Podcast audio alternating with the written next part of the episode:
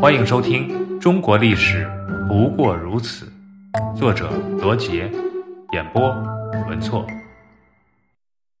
秘密建储。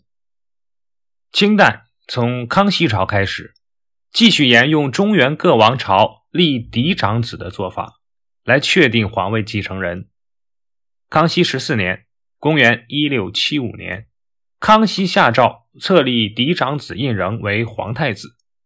康熙一生有很多的子女，在位时间又长，而过早的公开册立太子，造成了皇帝和太子之间、太子和诸皇子之间的诸多矛盾和纷争。后来矛盾竟然激化到了不可调和的地步，致使皇权受到了威胁，政局也因此动荡不宁。因此，康熙帝不得已两次废黜皇太子胤禛。到了康熙晚年的时候，诸皇子们为了储君之争，展开了残酷的争夺，甚至到了手足相残的地步。这不但严重影响了政局的稳定，也让康熙本人心力交瘁，痛心不已。实际上，册立储君和皇位继承权的问题，一直都是历朝历代最高统治集团内部一个最大的矛盾。本身经历过储位之争的雍正帝，为了避免骨肉相残的悲剧再次发生，便决定寻求一个办法来解决这个历史性的难题。雍正在登基后不久，便在乾清宫召集各王公大臣一起来商议立储的新办法。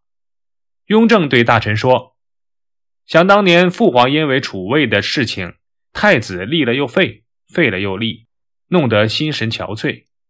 朕认为立储乃是关系到朝廷长治久安的大事，终归要有一个预先安排。列位臣工们，你们有什么好的建议？大臣们都不敢对如此重大的事情随意发表意见。雍正只好说出了自己的办法，那就是把继位的储君名字写入密封，藏在匣内，然后匣子放在乾清宫正中。世祖皇帝御书的正大光明匾额之后，这里是宫中最高之处，以备不虞。这样一来，建储已设，人心安定。就算以后情况有变，到时候也可以再拿下来重新修改。大臣们听后一致赞同。雍正随后便将一份自己亲手写好的继位诏书放进了匣中，又命侍卫当众将锦匣封好。放在了匾额的后面。另外，还有一份同样内容的继位诏书，则由雍正自己随身携带，在死后才能打开。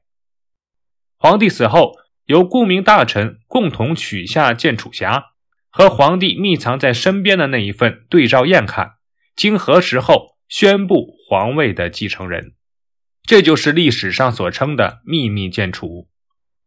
从此以后，正大光明这块匾。便也充满了神秘的色彩，匾下的那个锦匣子更是让皇子们日思夜想、魂牵梦绕。因为大家虽然知道皇太子已经确定，但彼此之间并不知道谁会有这份幸运。更重要的是，立储之后还是可以更换人选的，这就加剧并延长了彼此间的竞争。各皇子必须时刻注意自己的言行，约束自己，这样。才有机会成为皇位最有力的竞争者。秘密建储制度采取一种两相对证的契约式密诏之后，避免了有人从中捣鬼，或一些权贵大臣暗中插手，对于缓和皇权斗争起到了一定的作用。秘密建储也是皇位继承制度上的一个有特色的突破，它否定了两千多年来嫡长子继承皇位的传统。扩大了选任范围，更重要的是，避免了争权过程中的骨肉相残，有利于皇族内部的稳定，便于更好的管理家天下，也巩固了当时的统治和全国的政局。这种立储方式被清朝统治者奉为“建储家法”。公元一七三五年八月二十三日，雍正驾崩。按照秘密建储的制度，皇四子。爱新觉罗弘历于同年九月初三顺利登基，次年改年号乾隆。而弘历就是清高祖乾隆皇帝。